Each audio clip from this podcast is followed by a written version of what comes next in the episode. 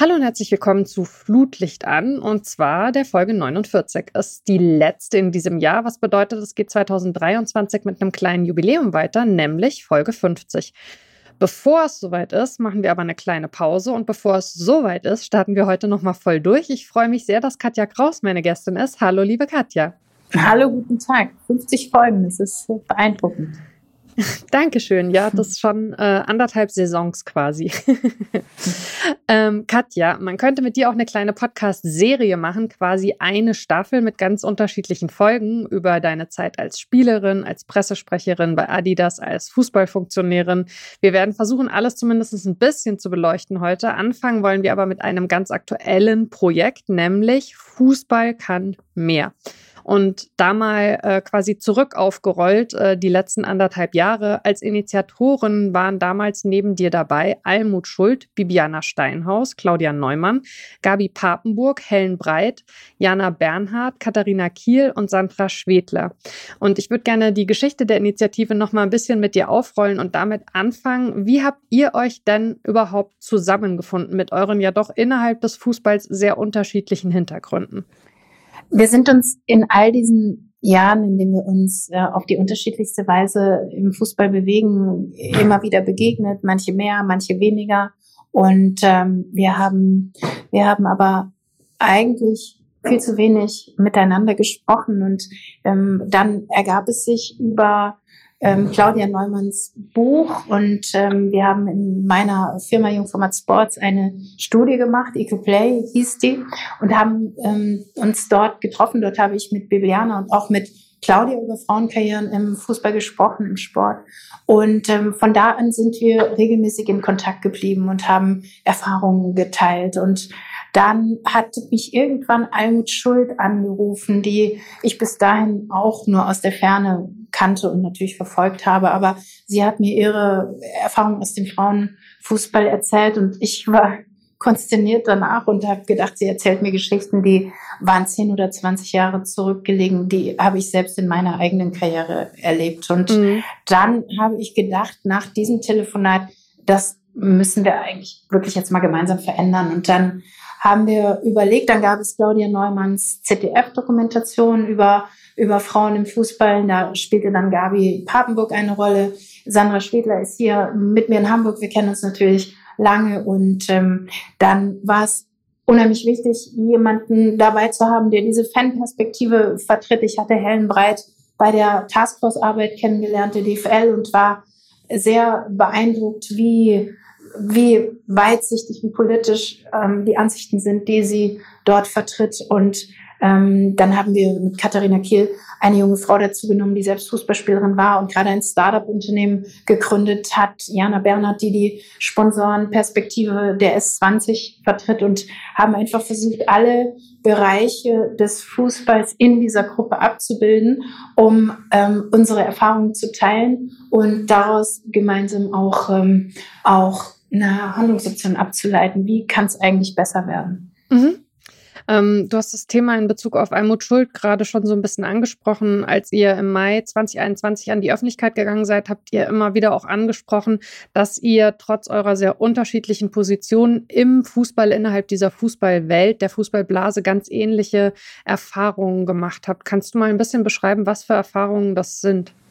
Ja, selbstverständlich immer wieder diese Situation, die einzige Frau zu sein, Exotin und damit maximal viel Aufmerksamkeit zu bekommen. Darin ähm, liegt ja auch so manch Positives, wenn man Aufmerksamkeit an erster Stelle steht, auf sich persönlich, aber es verändert sich eben strukturell dadurch nichts. Und ähm, es hat sich äh, im deutschen Schiedsrichterinnenwesen zu wenig verändert, dadurch, dass Bibiana Steinhaus da war. Bis gerade war Claudia Neumann immer noch die einzige Frau, die Männerfußballspiele kommentierte. Das hat sich jetzt gerade bei dieser äh, WM verändert.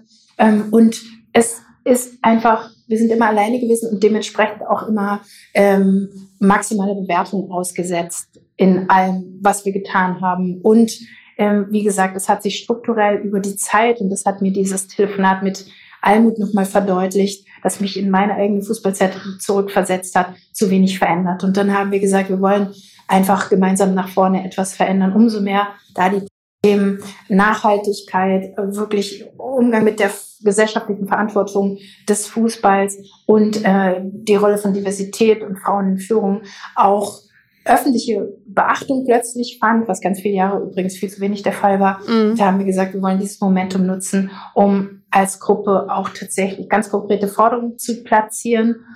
Und dann sind wir durch einen Zufall mit unserer Veröffentlichung in die kulminierte Krisensituation des DFB geraten, als Fritz Keller zurücktrat. Und ähm, dann waren wir wahrgenommen in der Öffentlichkeit, so die Antagonistinnen äh, zum DFB. Das war nicht unser Motiv anzutreten, mhm. aber es hat dann sehr viel Aufmerksamkeit geschaffen. Für uns war aber immer klar, wir wollen nicht nur eine Stimme sein, sondern wir wollen auch ganz konkret Veränderungen herbeiführen. Und deshalb haben wir dann ähm, vor etwa vier Monaten jetzt Fußball kann mehr auch als GmbH institutionalisiert. Mhm. Ähm, bevor wir ähm, gleich mal noch auf die Forderung schauen und später dann auch noch auf die Gründung der GGMBH, äh, mal noch eine ganz andere Frage. Du hast ja, wenn wir von Gremien sprechen, sowohl Erfahrungen im Fußball als eben auch ähm, in Unternehmen. Wenn man jetzt mal wegschaut, natürlich von selbst gegründeten Unternehmen, wo man äh, Dinge auch selber ganz anders beeinflussen kann, würdest du denn sagen, dass der Fußball für Frauen wirklich so abgeriegelt ist, auch nochmal abgeriegelter als andere ähm, Unternehmen, äh, wie es von von außen scheint? Oder hast du das gar nicht so viel anders als äh, im, im wirtschaftlichen Bereich wahrgenommen? Doch, ich nehme das sehr anders wahr. Äh, klar ist allen vorausgesetzt, wann immer man in die Führungsebenen kommt und wo auch immer, ähm, kommt man in Männerdomänen. Also mhm. jede Branche ist eine männerdominierte Branche, wenn man in der Spitze ankommt. Der Fußball ist sehr besonders, weil er ganz ganz viele Jahre medial und von außen unbeachtet nach seinen ganz eigenen Regeln gespielt hat. Das verändert sich jetzt in den letzten Jahren. Ähm, das ist schon mal sehr gut. Aber äh, die Hermetik dieser Branche und diese Abstoßungsreflexe gegen alles, was von außen kommt, das ähm, ist schon lange und das wirkt extrem. Also es ist mir gerade jetzt wieder bewusst geworden, da wir mit Fußball kann mehr dazu mithelfen, den, den Markt zu öffnen und Frauen als Kandidatin in Betracht zu ziehen, ist es unheimlich schwierig, viel schwieriger übrigens, als ich all die Jahre dachte, die Frauen davon zu überzeugen, ähm, dass sie eine Rolle spielen können in diesem Geschäft und dass sie auch Führungsrollen übernehmen können. Denn diese Ausstrahlung, dass es sich nur Männern erklärt und auch nur Männern, die irgendwann mal selbst Profis waren, so dieser Mythos der Geheimwissenschaft Fußball, der hat total verfangen. Und auch die tollsten Frauen, die sofort jeden, für jeden Bundesliga-Club oder jeden Verband eine Bereicherung wären, ähm, sind zurückhaltend, weil sie sagen, oh, um hier Vorstand zu sein, muss ich wahrscheinlich auch wissen, wer den VfL Wolfsburg zur letzten Meisterschaft geschossen hat. Ähm, das ist aber nicht zwingend notwendig. Aber das hat total verfangen. Deshalb gilt es jetzt auch an dieser Stelle, ganz viel Überzeugungsarbeit zu leisten. Ein Stück weit könnte ich mir vorstellen, kommt diese Zurückhaltung aber sicherlich auch davon, dass man das Gefühl hat, dass es jetzt kein Umfeld, in dem man irgendwie gewollt ist. Und du hast es vorhin schon angesprochen, es ist dann zunächst mal ein Umfeld, wo man eben immer die eine ist, oder? Ja, das macht nicht mal besonders viel Spaß, wenn man mhm. immer die eine ist. Und deshalb ähm, gibt es ja sehr viele ähm, Studien, Untersuchungen, die besagen, also, dass man eine kritische Masse von 30 Prozent Frauen braucht, um wirklich etwas zu verändern. Weil Natürlich sind Frauen anders. Deshalb wollen wir Diversität. Aber vielleicht hatten sie dann eben nicht Lust, sich zum 28. Mal anzuhören, wer für den HSV das 1-0 gegen Juventus Turin in Athen geschlossen hat ist aber ein sehr großes Thema.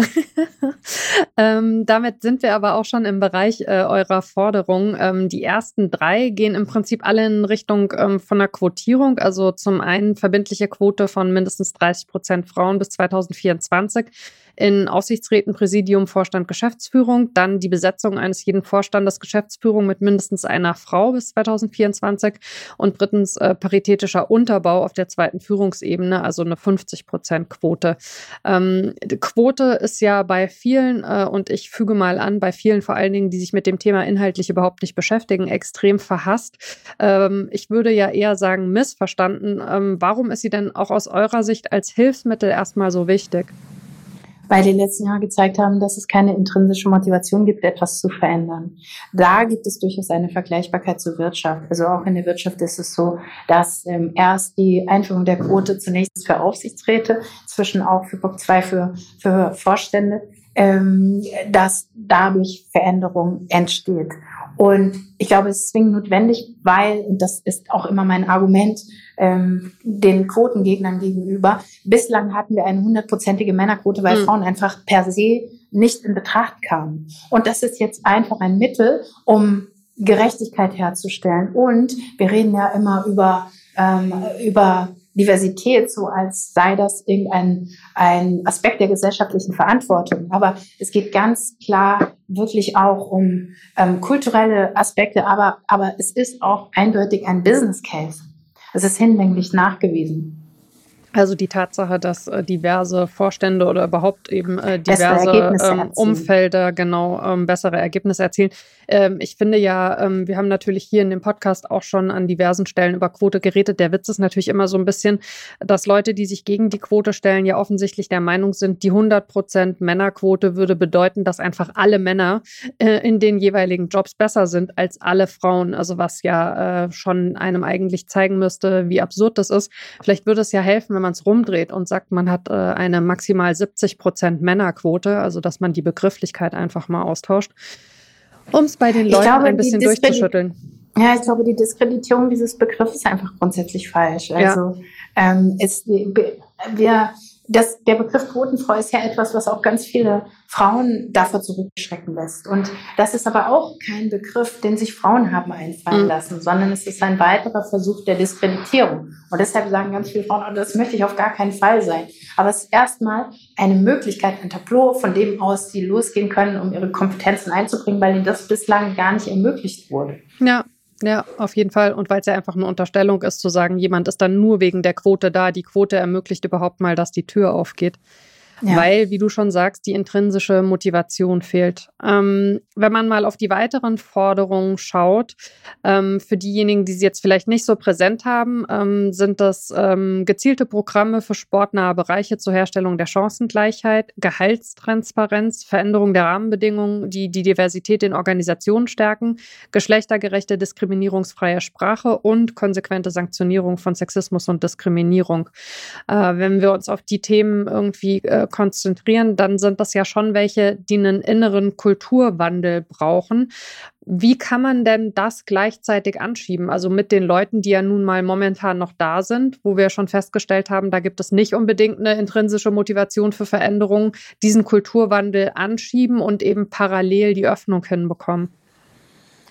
Das geht aus meiner Sicht sogar einher. Also ähm, klar ist einfach, und da haben wir äh, eine gesellschaftliche Anforderung, ähm, Kultur zu verändern, weil sich unsere Gesellschaft verändert, weil sie pluralistischer geworden ist, weil sich Lebensgewohnheiten verändern, weil sich Loyalitäten verändern. Und das ist ja genau diese Anforderung an den Fußball, die in den letzten Jahren nicht erfüllt wurde, weil die Entscheidungsträger die Sensibilität für die Entwicklung in der Gesellschaft verloren haben. Und deshalb ist es so wesentlich, das wiederherzustellen. Ich glaube, das ist einfach die Basis, eine positive Kultur, ähm, dass sexistische äh, Äußerungen ähm, sanktioniert werden, ähm, dass man Sprache verändert. Ähm, das ist doch alles das, was, wo, wozu wir täglich gefordert sind. Und ähm, das müssen wir als Basis jetzt erstmal schaffen. Und ähm, ich glaube, da ist die Überzeugung beinahe schon größer, weil das Verständnis dafür inzwischen entstanden ist, dass das alles viel leichter geht, wenn man Menschen von außen in Führungspositionen bringt, wenn man Frauen dahin bringt. Und diese, diese Dimension Frauen ist ja nur eine Diversitätsdimension, aber nachweislich ist es so, dass wenn man eine erfüllt, und das ist die leichteste, weil wir sind mehr als 50 Prozent der Gesellschaft machen Frauen aus, zumindest in Europa, ähm, und wenn man diese Frauen, die da sind, in Position bringt, dann erfüllen sich auch alle nachgelagerten Forderungen deutlich leichter. Das ist tatsächlich ein Thema, was ich irgendwie noch ähm, dich auch drauf ansprechen wollte. Also siehst du nicht auch ein Stück weit eine Gefahr eben darin, wenn man äh, von allen Diversitätsebenen eben nur aufs Geschlecht und da auch nur binär schaut und eben nicht versucht, mehrere Dinge parallel anzuschieben? Doch, das tun wir aber auch. Aber es ist ja auch eine Frage, wie, wie motiviert man eigentlich die Menschen Veränderung zu gestalten. Und selbstverständlich bin ich der Meinung, dass es grundsätzlich unterschiedliche Kompetenzen, unterschiedliche Menschen, unterschiedliche Biografien, Alter. Ich glaube total an die Bereicherung durch junge Menschen und deren Lebensperspektive. Ich habe die radikalsten Dinge meines Lebens am Anfang meiner Berufslaufbahn gemacht, mhm. ähm, als ich noch nicht korrumpiert war von von schlechter Presse, Nachteilen, äh, politischen Dimensionen. Und ich glaube, das müssen wir schützen und nutzen. Und Erfahrung ist ein hoher Wert, aber die Unbedarftheit der Jugend ein anderer. Und so geht es aus meiner Sicht immer darum, ganz verschiedene Dimensionen einzubringen. Und ähm, ich glaube fest daran, dass Frauen eine andere Offenheit dafür haben, weil sie ja nicht das System schützen müssen und damit ihre Macht schützen müssen, sondern eine ganz andere Offenheit haben, unterschiedliche Menschen einzuladen. Und deshalb, ja, das ist recht. Es geht um ganz viele verschiedene Diversitätsdimensionen. Ich glaube, das ist der wichtigste erste Schritt und das ist der einfachste, ihn umzusetzen. Und das ist auch der, für den es gerade ein Momentum gibt, das wir nutzen sollten, weil wir brauchen die Menschen, die Männermenschen auf dem Weg dahin. Und ähm, das ist der Weg, den wir jetzt gerade beschreiten. Mhm. Ähm, ihr habt in den anderthalb Jahren, seit ihr zuerst auf der Bildfläche erschienen seid, äh, schon eine Menge angestoßen, unter anderem Kooperationen mit einigen Vereinen. Ähm, und du hast schon angesprochen, äh, ihr habt äh, Fußball kann mehr als GmbH gegründet. Äh, lass uns doch gern erstmal auf die Kooperationen schauen. Mit wem arbeitet ihr da und ähm, was passiert da inhaltlich? Ja, wir haben ähm, Kooperationen abgeschlossen, was uns sehr freut mit vier Clubs, also mit Hertha BSC Berlin, mit dem VfB Stuttgart, mit Werder Bremen und mit Eintracht Frankfurt. Ähm, vier Clubs, die bereit sind, sich Diversitätsziele zu setzen und tatsächlich Kultur zu verändern. Wir arbeiten mit Sky zusammen, ähm, haben eine Unternehmenspartnerschaft und das ist tatsächlich auch das, was wir jetzt gerade im ersten Schritt organisatorisch abdecken können. Es ist ähm, die Struktur folgt jetzt gerade tatsächlich der, der Idee mhm. und, ähm, und formiert sich nach und nach. Wir haben jetzt vier Menschen angestellt in, in unserer GmbH und ähm, versuchen mit den offenen Türen, die sich jetzt anbieten, weil es immer mehr Clubs, Verbände, Unternehmen gibt, die ein Interesse haben, mit uns zusammenzuarbeiten, ähm, versuchen wir mit den Türen verantwortungsvoll umzugehen, um auch wirklich dem Anspruch, den wir haben, um das Thema überzeugend zu etablieren, dann auch gerecht zu werden. Und du hast gefragt, was die Inhalte sind. Wir, wir ähm, treffen uns mit den Führungsteams der jeweiligen Clubs oder Unternehmen, ähm, erarbeiten eine gemeinsame Zielsetzung auf Basis des Status quo, dass wir durch eine Umfrage in der Organisation versuchen zu ermitteln. Wir führen tiefen Interviews mit den Frauen in der Organisation, um zu verstehen, was Treiber oder Hindernisse sind ähm, in ihren Karrieren in der Organisation und definieren auf dieser Basis eine Zielsetzung, eine realistische und ähm, etablieren entsprechende Maßnahmen, helfen dabei Maßnahmen zu etablieren, arbeiten mitunter mit einzelnen Frauen, manchmal mit Gruppen oder ähm, eben mit Kooperationspartnern, wenn wir bestimmte Dinge nicht aus uns heraus leisten können, weil wir können nicht alles leisten, keine mhm. Personalexperten. Ähm, es gibt äh, viele Kooperationspartnerinnen jetzt in unserem Netzwerk, die dann entsprechende Gewerke zuliefern. Das, was wir können, ist ähm, aus dem Verständnis des Fußballgeschäftes heraus ähm, Diversitätsstrategien zu etablieren und umzusetzen. Ähm, ist es denn so, du hast gesagt, das sind eben die vier Vereine, dass die anderen alle nicht wollten oder habt ihr gezielt Vereine angesprochen oder gibt es da vielleicht noch einige in der Pipeline? Ja, es gibt welche in der Pipeline, das werden wir im nächsten Jahr dann auch nach und nach umsetzen, aber das waren tatsächlich diejenigen, mit denen wir zuerst immer wieder im Gespräch gewesen sind ähm, und die sich für das Thema auch länger schon interessieren, ähm, auf die wir dann natürlich zugegangen sind oder sie auf uns und Teil dieser Gründung sein wollten. Ähm, inzwischen gibt es ganz viele unterschiedliche Anfragen, was für uns aber grundsätzlich Voraussetzung ist, dass es eine Zielsetzung geben muss. Also wir wollen nicht Greenwashing betreiben und ähm, als Labelpartner, Kooperationspartner zur Verfügung stehen, wenn damit nicht konkrete Ziele verbunden sind. Damit wären wir auch wieder so ein bisschen bei dem Thema Kulturwandel, der da sicherlich in einigen Vereinen mehr notwendig ist als in anderen. Wie wichtig ist denn gerade für den Kulturwandel eben aber auch eine enge Zusammenarbeit mit den Clubs? Extrem wichtig. Ähm, sie prägen das Bild nach außen. Es geht tatsächlich darum, die Fantasie zu wecken, dass diese Karrieren im Fußball auch möglich sind. Und wenn wir nochmals zwei Schritte zurückgehen und als Basis all dessen, was wir tun, eine, eine tiefe Liebe für diesen Sport attestieren und die, der unbedingte Wille, dabei mitzuhelfen, dass der Fußball zukunftsfähig ist, weil ich kann dir das sagen, ich, ich bin Sportlerin in, in der Tiefe meines Seins, in allen verschiedenen Rollen, die ich in meinem Leben so eingenommen habe, ist wahrscheinlich das die, die prägendste. Und ähm, noch dazu bin ich habe in nahezu jeder Funktion aus der Schiedsrichterin in dieser Branche ähm, mal irgendwie gewirkt.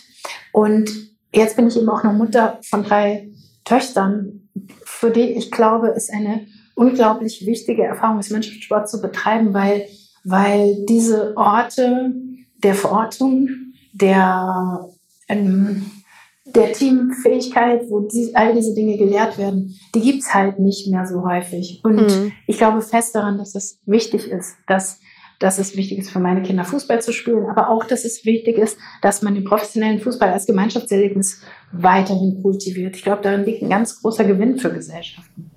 Ja. Ähm wir haben vorhin angesprochen, dass Katharina Kiel zu eurer Gruppe gehört, zu euren Gründerinnen auch. Ähm, die ist jetzt äh, bei Eintracht Frankfurt als technische Direktorin äh, im Bereich Frauen angestellt. Ähm, sind das genau die Schritte, also ohne dass es jetzt natürlich äh, immer eine von äh, euch neuen sein muss, also dass man mit, mit solchen Frauen in solche Bereiche reinkommt und dann eben von innen heraus was zu verändern? Ich bin davon überzeugt, dass das, das haben wir ganz oft gehört, die Frauen sollen doch den Weg durch die Instanzen gehen und sie sollen anfangen ähm, mit äh, so Bottom-up. Und natürlich gibt es unzählige Frauen, die sich ehrenamtlich überall engagieren. Aber aus meiner Sicht braucht es eben den umgekehrten Weg genauso dringend. Also wir brauchen diese Vorbilder, ähm, deretwegen Frauen die Fantasie entwickeln, in einem Fußballverein oder einem Verband eine Führungsrolle übernehmen zu können. Und deshalb ist es wichtig, dass diese Veränderungsimpulse auch von innen gesetzt werden und diese Frauen sichtbar werden. Ähm, das ist großartig, dass das passiert. Das sind immer noch viel, viel, viel zu wenig. Aber wir haben inzwischen ein, ein so großes Netzwerk gebildet an Frauen, die uns signalisieren, wir haben Lust, im Fußball zu arbeiten. Und äh, deshalb muss es natürlich nicht eine von uns neun sein. Die allermeisten wollen das auch gar nicht. Ähm, die sind ganz zufrieden da, wo sie jetzt sind, aber, ähm, aber dieses Netzwerk wächst jeden Tag und es sind immer unterschiedliche Frauen, die sich einbringen wollen, die wir auch übrigens auf unserer Plattform jetzt sammeln, einfach um, um äh, wirklich auch sofort eine profunde Antwort geben zu können, wenn uns jemand fragt, äh, kennst du denn eine Frau für mhm. Aufsichtsrat A oder Vorstand B oder als Kommunikationschefin C? Ähm, bislang haben wir das so gemacht aus dem persönlichen Umfeld, aus den persönlichen Netzwerken. Jetzt schaffen wir ein großes Fußball kann mehr Netzwerk und können dann auch mit einem entsprechenden Profiling wirklich passgenau Frauen für Aufgaben anbieten oder vorschlagen, viel besser. Mhm.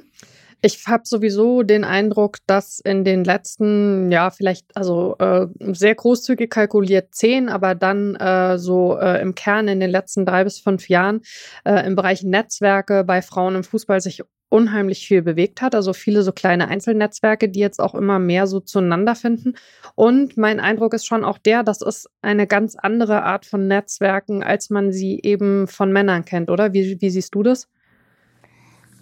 Ich habe das Gefühl, dass es die jetzt gibt, was ich als wirkliche Errungenschaft verstehe. Ich selbst hätte mir gewünscht, in meiner HSV-Zeit spätestens hätte es andere Frauen auch gegeben in diesen Funktionen, mit denen ich mich hätte austauschen können und die auch wirklich diese Besonderheit des Fußballs verstehen. Ähm, aber die gab es eben nicht. Und dass Frauen sich wechselseitig unterstützen und verstehen, dass sie stärker sind, wenn sie miteinander sind, das ist etwas, was jetzt gerade zunehmend entsteht und wovon ich überzeugt bin, dass es wirklich eine enorme Kraft entwickelt. Und das ist auch das, was wir gerade bei Fußball kann mehr sehen. Mhm. Ähm, es gibt ja so ein bisschen von außen die Wahrnehmung, dann immer zu sagen, mh, hm, das sind Frauen, das heißt, die kümmern sich um den Fußball der Frauen. Aber es geht ja nicht um den Fußball der Frauen, sondern es geht um Frauen im Fußball. Erfahrt ihr das so ein bisschen, dass Leute versuchen, euch quasi auf diesen Bereich Frauenfußball zurückzustutzen? Und wie geht ihr damit um? Ja, das ist ja gar kein Zurückstutzen. Tatsächlich ist es aber so, wie du sagst, wir, unser Antrieb ist es tatsächlich mehr, Frauen in den Fußball zu bringen, in Führungspositionen im Fußball. Und ähm, das ist schon wichtig, das zu differenzieren, weil es zwei unterschiedliche Bereiche sind, die sich dann aber wiederum ergänzen oder zusammenkommen, wenn es um das Thema Gleichstellung, Gleichberechtigung an, ähm, angeht. Also da, da kommt es dann zusammen. Deshalb ähm, wollen wir uns natürlich auch dafür engagieren, weil wir großartige Frauen in unserem Kreis haben, die Fußball spielen, weil es auch meine Lebensgrundierung ist, meine eigene Fußballkarriere. Ähm, und deshalb gehört es schon zusammen. Aber unser Fokus liegt absolut auf Frauen in Entscheidungspositionen im Fußball insgesamt. Mhm. Also das auch bitte nicht falsch verstehen. Zurückstutzen war nicht äh, bezogen auf äh, Fußball der Frauen quasi unterlegen dem Fußball der Männer. Aber das Thema Frauen im Fußball ist ja eben eins, was über beide Bereiche drüber hinweg geht. Ähm, und das ist ja schon auch interessant, äh, dass auf der einen Seite es äh, große Widerstände dagegen gibt, äh, Frauen eben im Bereich des Männerfußballs einzusetzen. Auf der anderen Seite werden aber Männer im Bereich Frauenfußball total selbstverständlich eingesetzt. Ähm, eine Schwierigkeit im Bereich des Fußballs der Frauen ist vielleicht auch so ein bisschen die, ähm, dass die klassischen äh, Vereine, in denen äh, nur Frauen Fußball gespielt haben, äh, immer mehr zurückgedrängt worden sind oder teilweise vielleicht auch eben aus eigener Kraft nicht mehr weiter bestehen konnten. Wie kann man denn jetzt eben verhindern, äh, wenn große Vereine Frauenbereiche haben, statt dass es eben eigene Vereine für den Fußball der Frauen gibt, dass da vielleicht auch so ein bisschen Fehler wiederholt werden, die man im Fußball der Männer schon gemacht gemacht hat, eben dadurch, dass wieder dieselben Personen in den entscheidenden Positionen sitzen. Wenn Frauenfußball ein Abbild des Männerfußballs werden würde, der Männerfußball-Bundesliga, weil die wirtschaftlichen Mittel genauso eingesetzt werden, ähm, dann fände ich das sehr bedauerlich. Mhm. Deshalb bin ich überzeugt, dass die beste Variante eine Mischung ist. Also natürlich gibt es Spielerinnen, die ihr Leben lang davon geträumt haben, bei Borussia Dortmund oder, oder Bayern München zu spielen und für die das eine maximale Motivation ist. Und dann gibt es solche, die, die das, was gerade bei Victoria Berlin passiert, unterstützen und ähm, dafür entflammt sind und, ähm, und die auch die politische Aussage darin unbedingt vertreten wollen. Äh, aus meiner Sicht lebt das absolut von der Vielfalt auch da. Und äh, es ist ein totaler Gewinn, wenn es da unterschiedliche Varianten gibt und wenn der Frauenfußball da einen anderen Weg geht. Aber grundsätzlich ist die entscheidende Frage, ähm, wie finanziert es sich? Also wie kann das möglich sein? Und, und da taucht gerade plötzlich mit Victoria Berlin sein ähm, ein neues Exempel auf der Landkarte auf und man muss gucken, was ist davon eigentlich übertragbar. Und äh, ein ganz wesentlicher Faktor ist aber auch, welcher Fußball soll es eigentlich sein? Weil das ist ja eine riesige Chance, gerade etwas ganz Eigenes nochmal zu entwickeln. Und für mich ist die Basis all dessen das, was die Spielerinnen wollen. Also welchen Fußball wollen die eigentlich haben? Wie soll ihr Fußball weiterentwickelt und professionalisiert werden? Ähm, und ich würde mir wünschen, sie würden darin mehr gestalten. Aus meiner Sicht ist das ein riesiges Thema, ähm, die Spielerinnen aufzufordern, mitzumachen, ihre Stimme zu erheben, ähm, ja, mitzugestalten, weil ähm, bislang habe ich den Eindruck, dass so ein hohes Maß an Dankbarkeit besteht für alles, was den Frauen entgegengebracht wird. Aber sie haben ein gutes Recht, ähm, aus meiner Sicht für sich mehr zu verlangen. Wobei natürlich, wenn du jetzt gerade Victoria Berlin ansprichst, ähm, finde ich, äh, diese Modelle sind natürlich auch ein Stück weit ein zweischneidiges Schwert. Auf der einen Seite ist es total super, was dann für einen Verein passiert. Auf der anderen Seite, diese InvestorInnen-Modelle äh, gibt es ja eben genau äh, im Männerfußball auch. Und das braucht ja gleichzeitig auf jeden Fall eben eine Förderung und eben gerade auch eine Finanzierung in der Breite, oder? Aber ich verstehe gar nicht, was der Widerspruch darin ist, weil es ist ja eine breite Finanzierung durch Menschen, die sich mit dem Sport, mit dem Frauenfußball und mit diesem Club Victoria verbunden fühlen oder aber ausdrücken wollen, an einer Bewegung teilzuhaben. Ich kann, also es gibt da keine Gewinnabsichten, sondern im besten Sinne Menschen, die den Frauenfußball fördern und die durch ihre Unterstützung eine Medienmarke geschaffen haben, die dann wiederum auch andere äh, Unternehmen, andere Stakeholder anzieht. Und das ist großartig. Also ich würde mir wünschen, es gäbe unterschiedliche dieser Beispiele. Ich weiß nicht, wie viele ähm, so ein Markt verträgt und ob das ob das funktioniert. Ich würde es mir wünschen, wie gesagt. Und da ist es eigentlich auch ähm, ganz ähnlich zum Männerfußball. Also welche Geschichte bin ich imstande zu erzählen? Die Geschichte, die die sechs Gründerinnen von Victoria Berlin erzählt haben, die ist einfach großartig.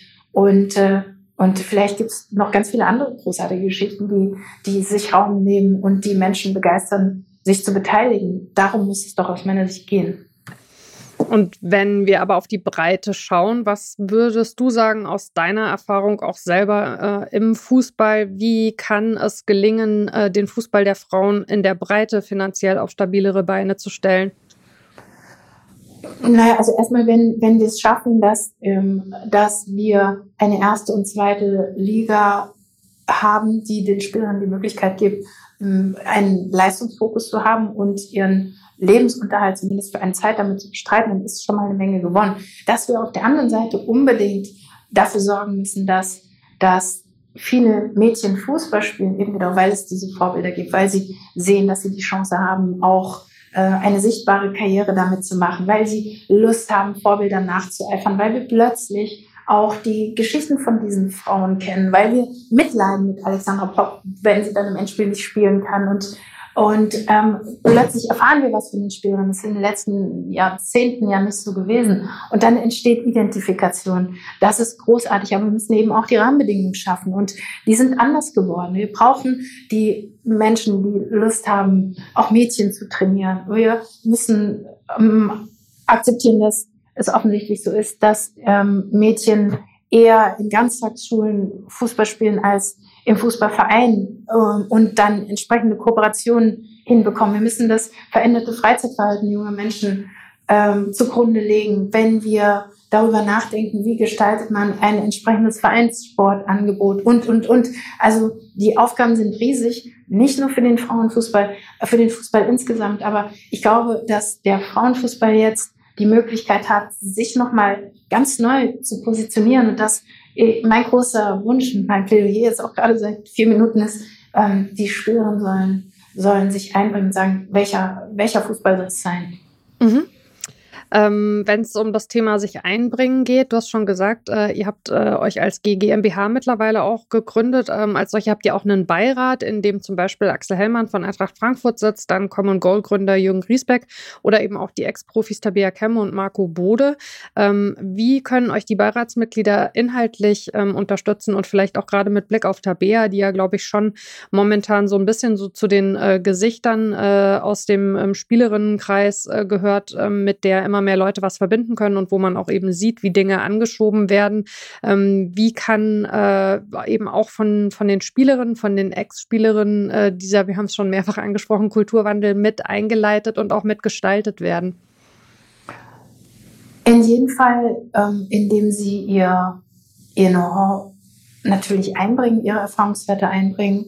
Ähm, bei Tabea ist es jetzt gerade so, dass wir bei einem unserer Kooperationspartnerclubs, insbesondere auch im Frauenfußball, als Sparringspartner wirken? Ähm, wie positionieren sie sich? Was ist die, die Eigenständigkeit der Frauenfußballabteilung innerhalb des großen, ähm, des großen Clubs? Und da ist Tabea ganz wichtig. Ähm, und so versuchen wir immer, die Menschen, die mit den jeweiligen Kooperationspartnern arbeiten, nach dem Thema zu konfigurieren. Also du hast über Jürgen Griesbeck gesprochen, der einfach ein, ein absoluter Experte in dem Bereich gesellschaftliche Verantwortung ist. Ähm, wir haben Jonas Bär-Hoffmann in unserem äh, Beirat, der äh, als ähm, Geschäftsführer der FIFPO den internationalen Markt und die Entwicklung der Gewerkschaften ähm, extrem gut kennt und uns sagt, was der Treiber in welchem Land ist, was wo nutzbar ist für Deutschland, ähm, was es braucht auf dem Weg, eine Spielerinnengewerkschaft zum Beispiel zu gründen. Wir haben ähm, Menschen aus der Wirtschaft da, wie Julia Jeckel zum Beispiel, die Kona und Jahr lange geleitet hat, ähm, Axel Hellmann, der natürlich dokumentiert, neben wirklich sehr profunder inhaltlicher Beteiligung, aber auch dokumentiert, ich als Vertreter des des äh, Männerfußballs. Ähm,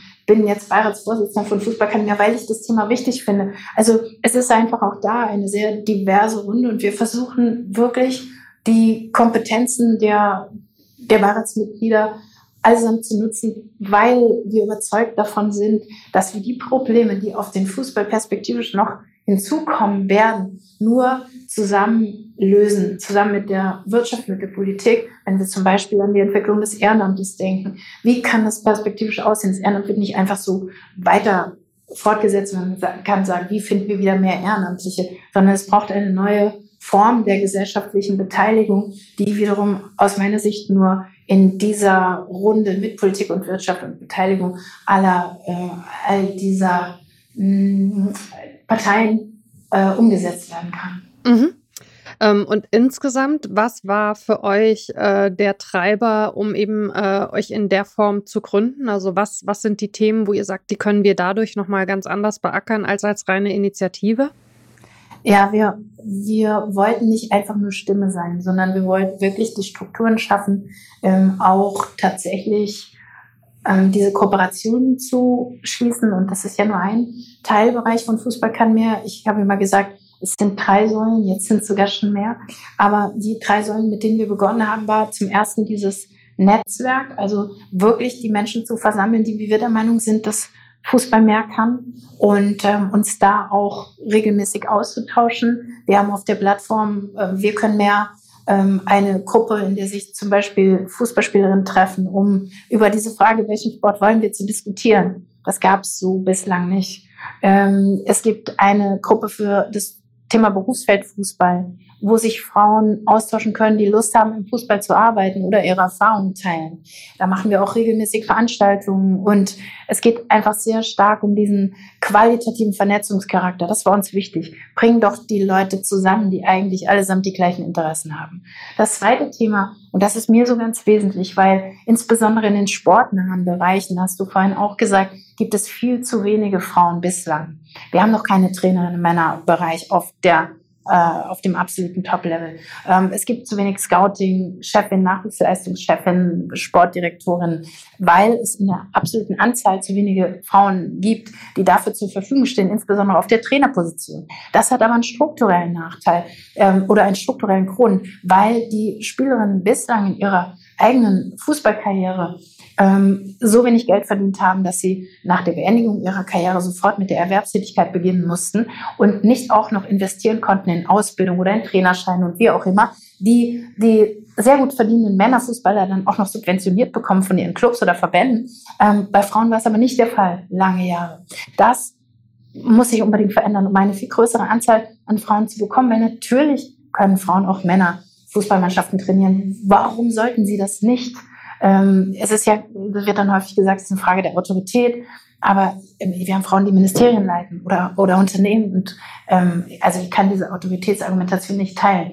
Aber wir müssen es strukturell verändern. Und deshalb ist es uns so wichtig, dass wir Frauen, Fußballspielenden Frauen, die der generische Pool von Führungskräften im Fußball sind, insbesondere in den sportnahen Bereichen, dass wir sie karrierebegleitend qualifizieren. Also wir stellen Stipendien zur Verfügung, wir werben sie bei Sponsoren ein, damit Spielerinnen während ihrer Karriere schon an Weiterbildungsprogrammen teilnehmen können. Dafür kooperieren wir mit Bildungseinrichtungen unterschiedlichen und, ähm, und das ist der zweite Bestandteil von Fußballkanälen. Also durch die Kooperation öffnen wir den Markt. Auf der Plattform machen wir die Frauen sichtbar. Durch, durch die Stipendien unterstützen wir die Frauen wirklich auch in die Führungsposition hereinzuwachsen. Und so ist es aus meiner Sicht so ein ganzheitliches Bild. Und was uns jetzt noch dazu begegnet ist, dass jetzt das vierte Standbein ist, dass wir immer häufiger auch gefragt werden, ob wir bei der Personalsuche helfen können, weil wir einfach diese Frauen kennen und weil es sie tatsächlich gibt und weil wir vielleicht bessere Argumente haben, sie zu überzeugen, im Fußball zu arbeiten aus unserer eigenen Erfahrung heraus. Und de deshalb ist das jetzt gerade das vierte Standbein, von dem wir versuchen oder bei dem wir gerade dabei sind, das zu etablieren. Du hast die Sichtbarkeit gerade angesprochen. Ich meine, Sichtbarkeit spielt natürlich auch, was die ganzen äh, Geschichten der Spielerinnen angeht, eine total große Rolle. Ne? Ich finde es immer ähm, schon erstaunlich, ähm, dass eben äh, viele Leute sich dessen überhaupt nicht bewusst sind, dass beispielsweise die strukturelle Förderung äh, alleine in der Spielerinnenausbildung eine völlig andere ist als in der Spielerausbildung dass natürlich die Finanzierung, ähm, die eigene finanzielle Situation eine ganz andere ist und dass sich daraus ganz viele von den nachfolgenden Problematiken überhaupt erst ergeben. Das heißt, äh, man muss auch ganz an der Basis ansetzen, wenn man Veränderungen herbeiführen möchte. Als ihr angefangen habt, du hast vorhin schon angesprochen, seid ihr so ein bisschen äh, als Gegenpol zu den Verbänden äh, dargestellt worden oder äh, auch als Antagonistin ähm, eben durch die, äh, ich sag mal, zeitliche Verquickung äh, mit dem Rücktritt des damaligen DFB-Präsidenten. Und ähm, es schien auch nicht so, als wären die Verantwortlichen in den Verbänden besonders angetan von eurem Auftauchen. Wie würdest du das denn mittlerweile beschreiben? Wie ist eure Beziehung zu DFB und DFL?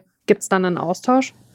Auf jeden Fall, ja. Es gibt da sogar einen ganz intensiven Austausch. Ähm, am Anfang ist es so gewesen, wie du es beschrieben hast. Ähm, deshalb sind wir auch tatsächlich in diese Rolle geraten. Also wir waren erstmal die Antagonistinnen ähm, und dann wurden uns auch die destruktiven Machtstrukturen innerhalb der Verbände sehr, sehr unmittelbar entgegengebracht. Das hat tatsächlich auch so manches bestätigt und ähm, deshalb haben wir auch ganz klar gesagt, wir wollen, dass sich etwas verändert. Und ähm, ich bin wirklich der Überzeugung, dass ähm, Veränderung dann auch sichtbar sein muss und dass es, dass es eine gute Idee gewesen wäre, mit einer Doppelspitze in äh, diese Funktion zu gehen, die tatsächlich bei den Menschen die Fantasie geweckt hätte, dass sich da tatsächlich etwas ändert. Also ich war ja mal für diesen disruptiven Schritt, um einfach wirklich einen Neuanfang sichtbar zu machen. Denn, denn ähm, es liegt ganz viel darin, wenn man von außen kommt, weil man dann die Strukturen nicht schützen muss, die man selbst geschaffen hat oder deren Profiteur man mindestens gewesen ist. Und äh, dementsprechend haben wir uns dann auch positioniert und klar gesagt, wir möchten eine Doppelspitze ins Rennen schicken.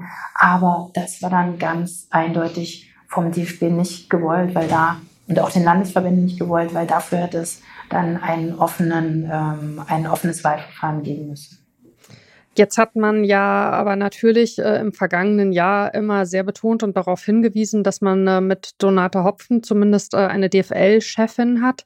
Äh, wir nehmen jetzt produktionsbedingt auf kurz bevor feststeht, ähm, was in der Personalie passiert, aber es deutet sich eben schon an, äh, dass ihr Vertrag äh, zum Jahresende wohl aufgelöst werden wird. Ähm, wenn du dir anschaust, wie schnell das gegangen ist, ähm, hast du das Gefühl, da begegnet einem genau dieses wieder, dass Frauen in diesem Fußballbereich mit völlig anderen Maßstäben vermessen werden als Männer? Das ist definitiv so. Und was ich auch da bestätigen kann, ist, dass es vom ersten Moment an tatsächlich sehr viel Skepsis gab und vermutlich auch Widerstand. Mm, und wenn, ohne dass ich weiß, wie es ausgeht, aber, aber wenn ich darauf jetzt schaue und die aktuelle Berichterstattung lese und auch die Begründung dafür, dass Donata Hopfen in der Kritik steht, dann ähm, lese ich von fehlender Handschrift oder, oder also das sind so Argumente, ähm, bei denen ich denke, wenn wir das jetzt als Kriterium machen für Führungskräfte im Fußballmanagement, dann bin ich überzeugt davon, dass ganz schnell ganz viele Jobs frei werden.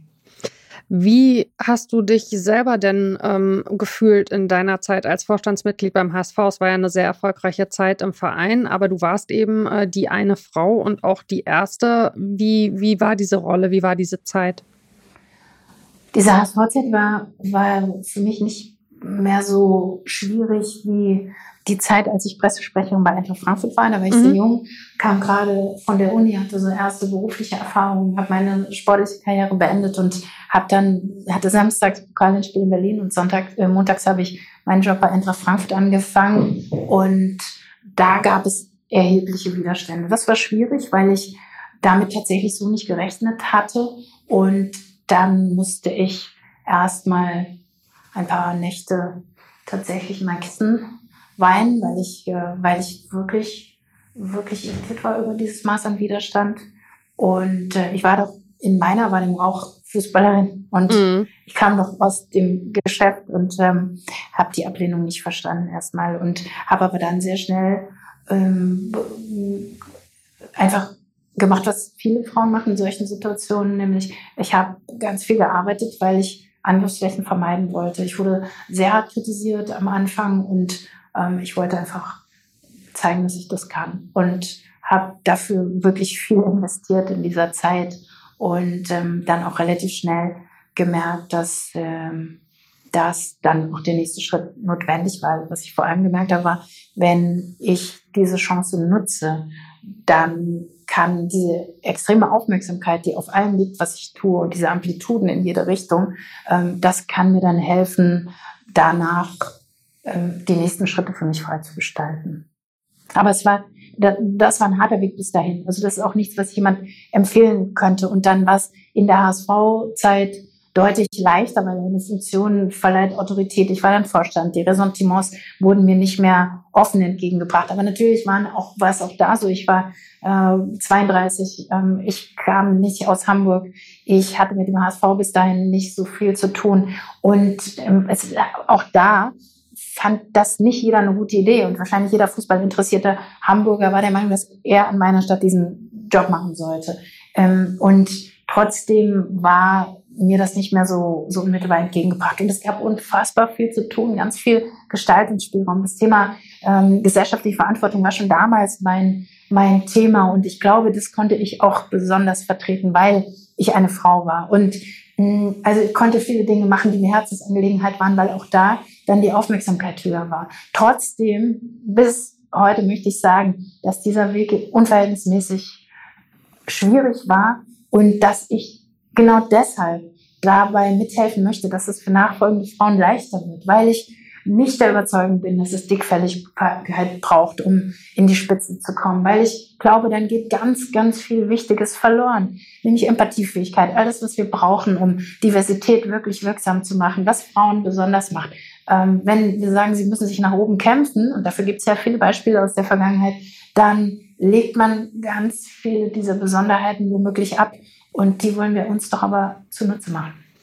Ich finde es tatsächlich auch total wichtig, dass das ähm, ab und zu mal rauskommt und jetzt eben auch so in dem, wie du erzählst, dass es eben nicht ein leichter Weg war, weil ich so ein bisschen das Gefühl habe, ähm, dadurch, dass es spezielle Anforderungen gibt an Frauen in diesen Bereichen und genau alles das, was du gerade erwähnt hast, auch mit dem, ähm, sicherlich würden viele Männer auch sagen, ja, ich habe am Anfang meines Jobs auch total viel investiert, aber es lässt sich trotz allem in so einer Konstellation nicht vergleichen, dieses Wissen, sich beweisen zu müssen und gerade auch dieses Gefühl mit dem immer mehr zu machen als alle anderen, um nicht angreifbar zu sein, um auf jede noch so unerwartete Frage und Situation vorbereitet vorbereitet zu sein und aber trotzdem anders in der Kritik zu stehen als die Männer in derselben Position. Das kostet einfach zusätzliche Körner. Also wenn man sich wie einen Akku vorstellt, dann wird einfach durch diese Nebengeräusche jeden Tag von dem Akku schon was abgetragen, was nicht in den eigentlichen Job oder eben auch sonst ins Leben fließen kann.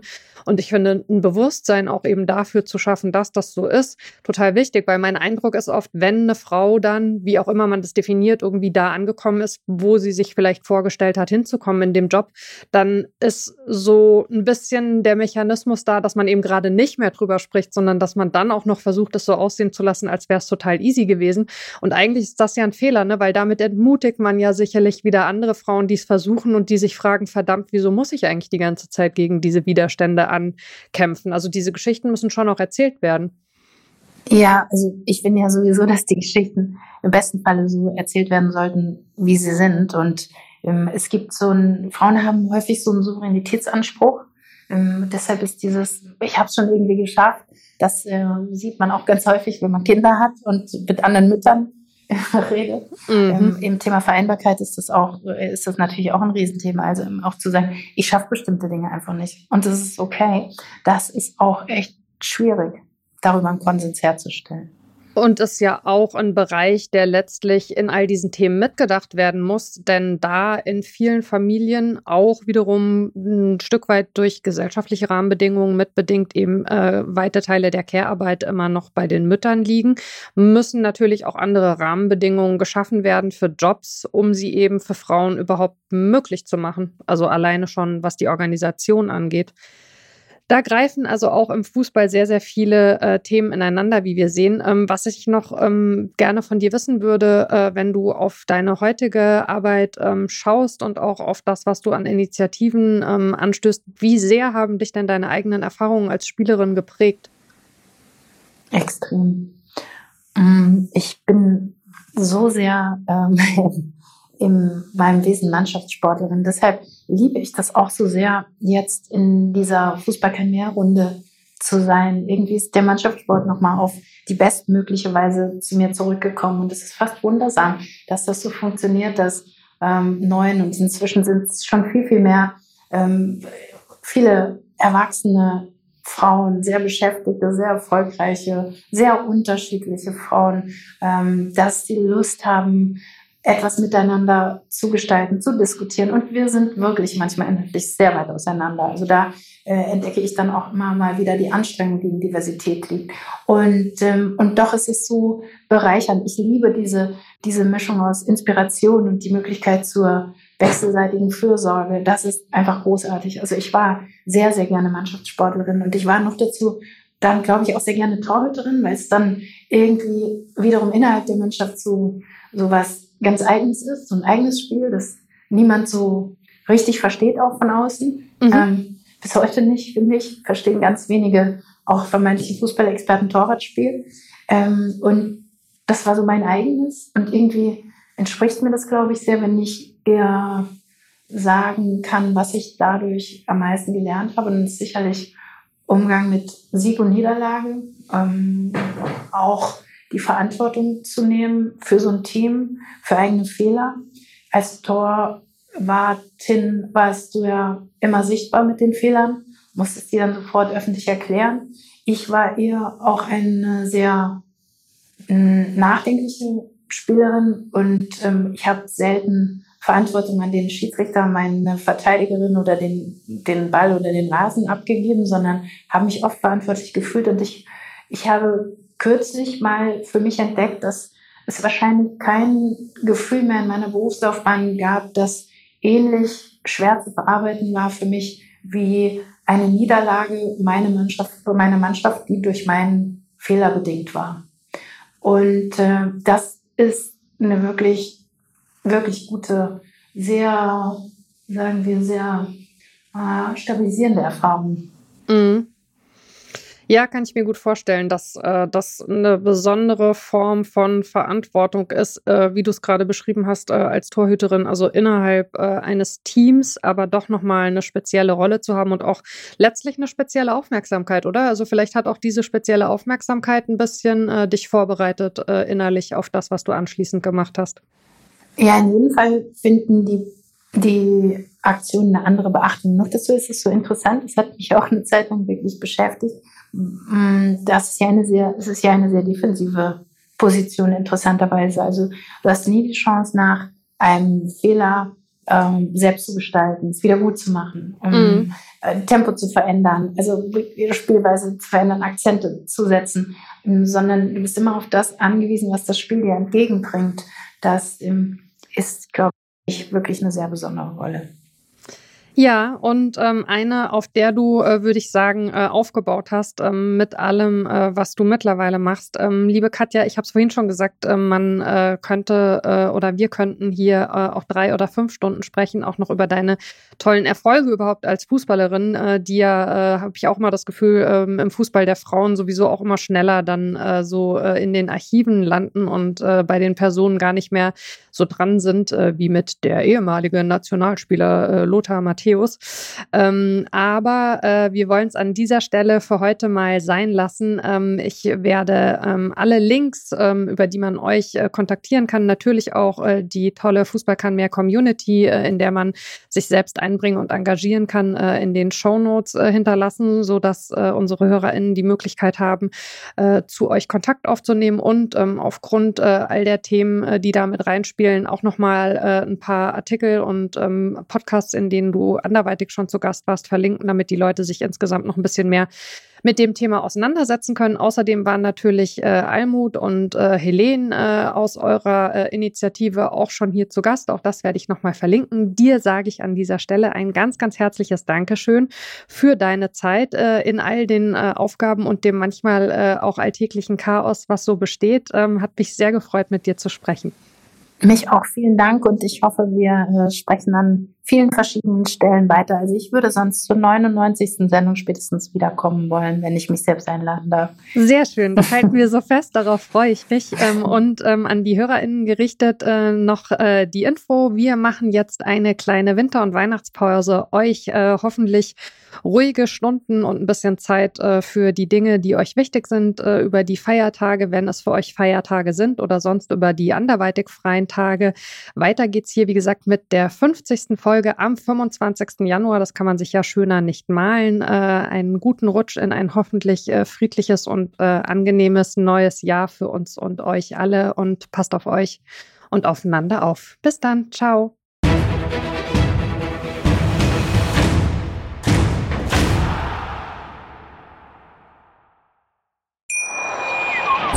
Schatz, ich bin neu verliebt. Was? Da drüben. Das ist er. Aber das ist ein Auto. Ja, eben. Mit ihm habe ich alles richtig gemacht. Wunschauto einfach kaufen, verkaufen oder leasen. Bei Autoscout24. Alles richtig gemacht. Schatz, ich bin neu verliebt. Was? Da drüben. Das ist er. Aber das ist ein Auto. Ja, eben. Mit ihm habe ich alles richtig gemacht. Wunschauto einfach kaufen, verkaufen oder leasen. Bei Autoscout24. Alles richtig gemacht.